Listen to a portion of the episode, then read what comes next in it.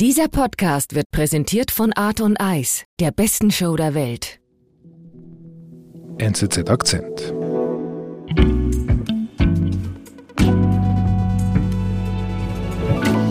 Hallo Andrea, schön, dass du wieder da bist. Hallo David. Du bist gerade aus Israel zurückgekommen, hast für die NZZ von dort berichtet. Du warst aber nicht in Gaza. Nein, ich war im Westjordanland und zwar stehe ich da in einem Dorf in Zanuta heißt das, in den Hügeln südlich von Hebron. Hebron mhm. ist eine größere Stadt im Westjordanland und ich stehe da zusammen mit Faris Samamra in seinem Haus oder besser gesagt darin, was davon noch übrig ist. Das ist sehr emotional für ihn, weil er war eben seit sein Haus zerstört wurde nie mehr dort. Mhm.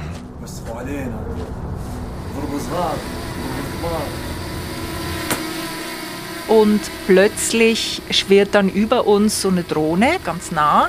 Und ich habe dann gemerkt, wie Faris Samamra wirklich nervös wird und große Angst hat und immer, mhm. immer so bisschen hochblickt. Mhm. Warum? Weil er Angst hat vor jüdischen Siedlern, die diese Drohne geschickt haben oder dahin gefahren haben und eben beobachten, was er tut. Und er hat Angst, dass sie wiederkommen könnten und ihn angreifen können. Während alle Augen nach Gaza gerichtet sind, spitzt sich die Lage auch abseits des Krieges im Westjordanland drastisch zu. Es droht eine weitere Eskalation. Andrea Spalinger erzählt von ihrer Reise dorthin. Ich bin David Vogel. Also Andrea, du bist jetzt mit Faris Samamra dort und ihr werdet von dieser Drohne beobachtet. So etwas habe ich noch nie erlebt. Ist er denn besonders gefährlich oder so, dieser Faris? Äh, nein, überhaupt nicht. Das ist ein gewöhnlicher Bauer, ein eher armer Bauer, 56 Jahre alt. Mhm. Ein Familienvater ist Viehzüchter, wie die meisten Palästinenser im Westjordan, also in diesen ländlichen Gebieten des Westjordanlands. Und das Land, auf dem er lebt, das gehört der Familie, also die können das auch beweisen im Gegensatz zu vielen Palästinensern in diesen mhm. Gebieten. Und seine Familie lebt da wirklich schon seit Generationen und mhm. züchtet da eben Schafe und Ziegen. Wie sieht's denn da aus? wenn ich Viehzüchter sage, stellt man sich so grüne, saftige genau. Weiden vor und das ist es überhaupt nicht. Also das ist wirklich ein sehr karges Land, ziemlich dürres Gras und Büsche und so. Mhm. Eine sehr arme, sehr einfache Gegend mit Dörfern, die eben auch ganz, ganz einfach gebaut sind okay. und sehr simpel. Und du hast aber gesagt, er steht jetzt da in den Trümmern seines Hauses. Wie ist es dazu gekommen? ولا عندنا مشكله يعني ولا عمرنا تمشكلنا مع حدا يعني شمعه هذه احنا كنا قبلها das hat er mir da erzählt vor Ort. Also die Probleme der Familie haben angefangen vor etwa zweieinhalb Jahren, als da eben gegenüber auf dem Hügel, das sieht man sehr gut, aber das ist nicht weit entfernt, äh, Kilometer weit entfernt, sind da Siedler hingezogen. Also nur so eine kleine Gruppe um einen Mann herum, der Inon Levi heißt. Und die haben da so einen Außenposten aufgebaut.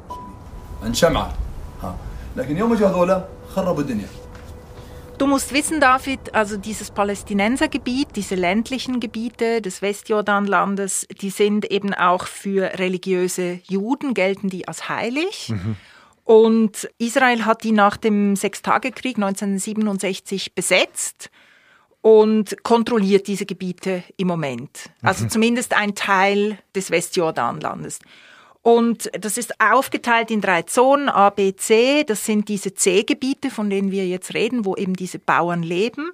Und das sind die größten Gebiete. Und die werden von der israelischen Armee kontrolliert. Mehrheitlich leben da aber Palästinenser und mhm. es gibt eben auch Siedlungen.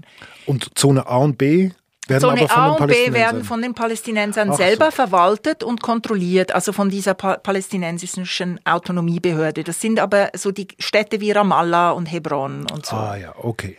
Und in Zone C ist quasi, hat das Militär das Sagen, das israelische Militär. Genau. Und es gibt da eben auch schon länger viele, überall auch Siedlungen. Mhm. Aber du musst wissen, dieser Inon Levi und diese Außenposten, das sind sehr radikale Siedler, die solche Außenposten betreiben. Also die sind selbst aus israelischer Sicht sind die illegal. Okay. Und was passiert dann? Also Levi und seine Gang, eben diese jungen radikalen Siedler, die fangen jetzt an, die Palästinenser zu schikanieren und mhm. zu terrorisieren. Mhm. Dann bedrohen sie sie, schlagen sie zusammen. Mhm. Sie verhindern aber auch, dass sie die Oliven von ihren Bäumen pflücken. Also die meisten dieser Bauern, die bauen auch immer ein bisschen Obst oder Oliven oder etwas an. Mhm. Und sie vergiften dann auch ihre Zisternen, also dass sie die Tiere nicht mehr halt tränken, also dass die nicht mehr da trinken können und sie selber auch im Dorf keine Wasserversorgung mehr haben. Sie brennen dann Felder ab, sie zünden Autos an, also es ist wirklich... Ähm, also das ist ja Terror. Es ist Terror, ja. Und es nimmt dann immer stetig so ein bisschen zu. Und Sie beobachten eben auch diese Dörfler da mit ihren Drohnen und mhm. mit Feldstechern wirklich auf Schritt und Tritt. Also sie beobachten genau, was die machen und wenn die irgendwas machen, was ihnen nicht passt, dann kommen sie hinüber mhm. und werden gewalttätig. Krass. Und wie geht es Samamra? Ja, كان عنده أكثر مشكلة سوينا إياها يوم نطلع الغنم على الطوايد غنم الحين وقت هذا معشرات يعني برعيون das ist natürlich ein Terror, also das ist schrecklich, aber es, es geht eben auch ans Eingemachte, weil die Leute wie er, diese ganzen Palästinenser in diesen Gebieten, die leben von der Viehzucht. Also das mhm. heißt, die ziehen Tiere auf und verkaufen sie dann wieder und die können jetzt ihre Tiere nicht mehr weiden lassen. Das heißt, sie müssen sie im Stall haben und füttern. Mhm. Und sie können sich dieses Futter eigentlich gar nicht leisten, mhm. weil sie schon seit Jahrhunderten eben die Tiere einfach da auf den Weiden weiden lassen. Und viele haben dann wie auch der Faris Samamra angefangen, ihre Tiere zu verkaufen, um den Rest der Tiere oder einen Rest der Tiere dann noch durchzufüttern. Aber mhm. das ist natürlich längerfristig, können die so nicht überleben. Genau, ist nicht nachhaltig natürlich. Nein. Okay. Ja.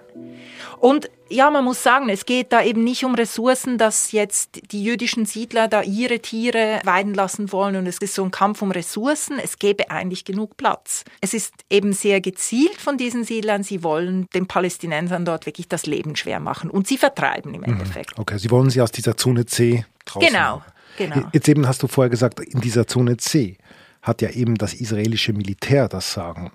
Also israelische Soldaten und israelische Siedler das ist ja nicht das Gleiche. Genau, also eigentlich ist, muss das Militär für Ruhe und Ordnung sorgen. Mhm.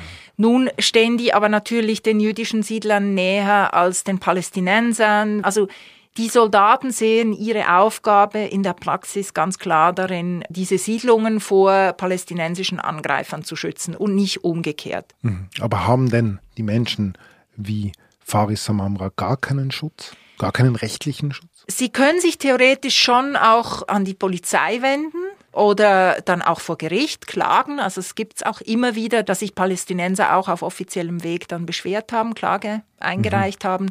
Es kommt einfach fast nie mhm. dann wirklich zu einer gerichtlichen Untersuchung und zu einer Verurteilung. Okay.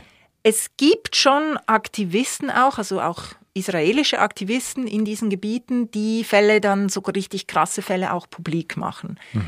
Aber in dem letzten Jahr hat sich das nochmal drastisch verschärft, die Situation. Und zwar ist Ende 2022 eine neue Regierung an die Macht gekommen, also wieder unter Premierminister Netanyahu. Mhm. Er hat da eine Koalition geschlossen mit äh, auch mit sehr radikalen Siedlern und Rechtsextremen und das hat schon auch so ein bisschen die Atmosphäre hat sich verändert und die Gewalt hat zugenommen im letzten Jahr, mhm. ganz eindeutig. Also man kann schon sagen, wir haben ja auch beim Akzent eine Folge dazu gemacht. Dieser Itamar Ben-Gvir, das ist ein Rechtsextremer.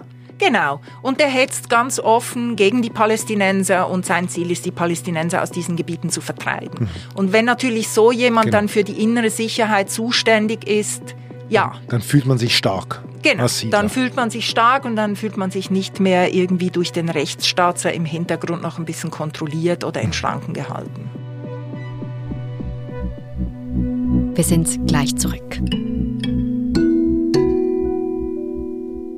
Art on Ice vom 8. bis 17. Februar in Zürich, Fribourg und Davos. Erleben Sie Dave Stewart von Eurythmics, Natalie Imbruglia, Remo Fora und Marc Storace zusammen mit Weltmeistern und Olympiasiegern auf dem Eis. Jetzt Tickets für die beste Show der Welt sichern auf www.artonice.com.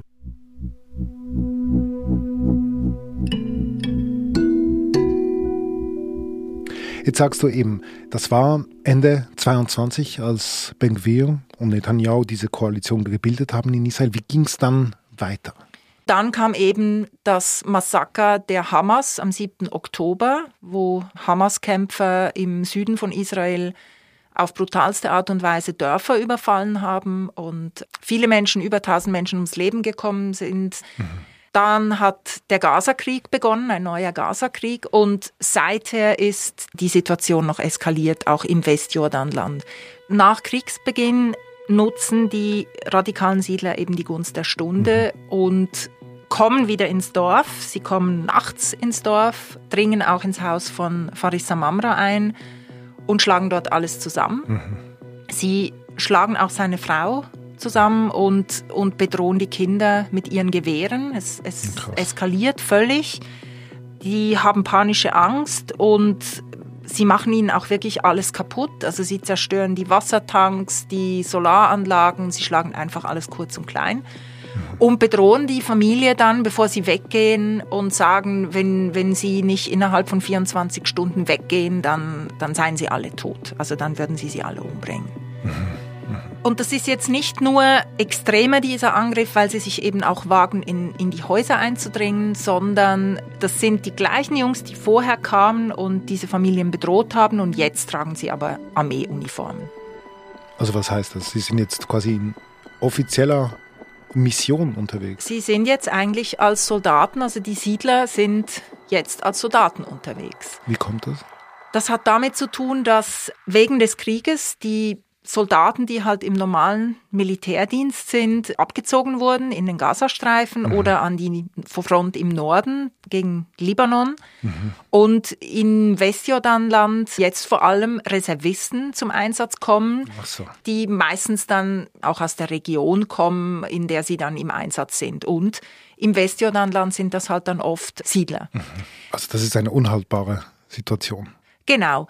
Und die in diesem Dorf, wo, wo der Faris Samamra lebt, da lebten 250 Menschen mhm. vor dem Krieg. Das sind 28 Familien und die Familienoberhäupter, die setzen sich dann zusammen, also nach, nicht gleich nach diesem ersten Angriff. Es gibt dann immer wieder solche Angriffe auf verschiedene Familien.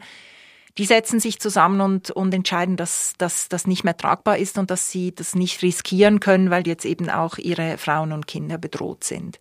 Mhm. Und entscheiden, Ende Oktober dann das Dorf zu verlassen und, oh und aufzugeben und wegzuziehen.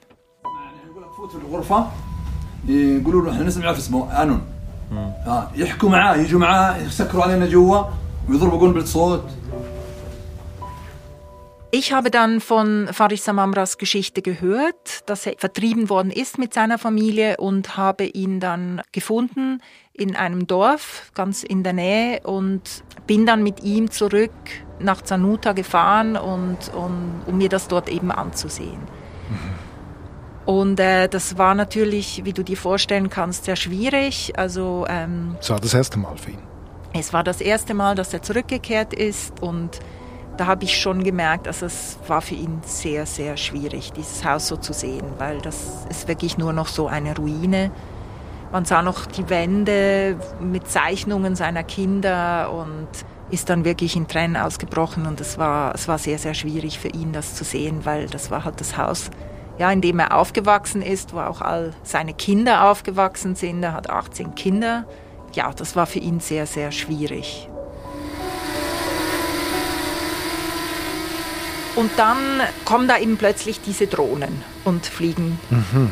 über uns. Das sind diese Drohnen, von denen du uns am Anfang erzählt hast. Genau, die Drohnen der Siedler auf dem Hügel von nebenan. Also jetzt verstehe ich. Das heißt, die Siedler, die Faris eigentlich vertrieben haben, sehen, dass er jetzt zurückkommt.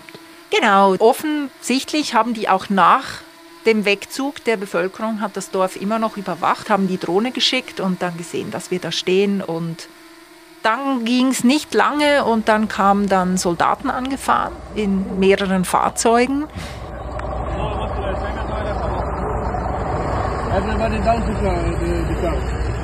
Die waren alle schwer bewaffnet und ähm, nicht sehr freundlich und haben dann halt irgendwie uns angewiesen, jetzt das Dorf zu verlassen, so schnell wie möglich und wir hätten da nichts zu suchen. Wir hatten aber das, wir haben da nichts Illegales gemacht. Also wir dürfen uns in diesem Gebiet bewegen und wir waren da und wir haben ihnen das dann auch gesagt, dass es uns interessiert, was mit dem Dorf passiert ist. Und sie haben uns dann halt Pässe abgenommen, uns durchsucht. Mhm. Es war eher unangenehm, so diese Begegnung, auch weil sie sehr in großer Zahl da waren. Und es war vor allem unangenehm für mich, weil ich gemerkt habe, dass halt die Palästinenser sich mhm. sehr, sehr verunsichert fühlten und wirklich große Angst hatten. Where is my card? Ja. Okay, aber eben diese Männer, das sind jetzt keine, ich sage jetzt mal, gewöhnlichen Soldaten. Das sind jetzt eben diese Reservisten, die selber aus dieser Gegend sind. Das sind die radikalen Siedler. Genau, die jetzt eingezogen wurden und jetzt da vor Ort für Sicherheit sorgen. Mhm die sind da ans Ziel gekommen, die wurden vertrieben. Gibt es da Zahlen? Das Jahr 2022 und 2023 bis vor dem Krieg wurden etwas über 1000 Palästinenser vertrieben aus Dörfern, also nur in, aus Dörfern mhm. in diesen C-Gebieten. Ah, okay, krass. Und die ersten fünf Wochen nach Kriegsbeginn, also nach dem 7. Oktober, Alleine wurden in diesen fünf Wochen nochmal über 1000 Leute vertrieben. Also, es hat also genau gleich viel. Wie vorher in ein, dreiviertel Jahren wurden jetzt in fünf Wochen vertrieben. Also das mhm. hat sich stark zugespitzt. Und man muss eben sehen, das klingt gar nicht nach so viel, aber es ist eben sehr viel, weil schon vorher immer Leute vertrieben wurden. Und je weniger bleiben, desto schwieriger wird es für die Leute zu bleiben. Mhm. Aber krass, dass die so einfach so damit durchkommen. Die Weltöffentlichkeit blickt nach Gaza, vielleicht auch die israelische Zivilgesellschaft blickt nach Gaza und die machen, ziehen das durch. Ja, das ist natürlich eine schwierige Zeit. Also in Israel hat man im Moment wenig auch Mitgefühl für oder man sieht das nicht so das Leid der Palästinenser, weil man einfach mit, auch mit sich selber beschäftigt ist, verständlicherweise. Ja. Und da hat man irgendwie, glaube ich, auch nicht mehr so die Energie dahin zu schauen. Das hat man aber auch vorher nicht gerne getan. Mhm. Es gab immer Aktivisten, mhm. und Freiwillige, die in diesen Dörfern auch aktiv waren. Also ich rede jetzt von jüdischen Israeli, die sich eben auch gegen diese Besatzung, Besetzung und diese Gewalt auch gewehrt haben und da darauf aufmerksam gemacht haben. Aber auch für die wird es halt schwieriger jetzt. Es ist einfach schwierig, in dieser Gesamtkonstellation noch Aufmerksamkeit zu bekommen mhm. für so ein Problem. Okay, und damit geht eigentlich eine Zermürbungstaktik auf für die Siedler.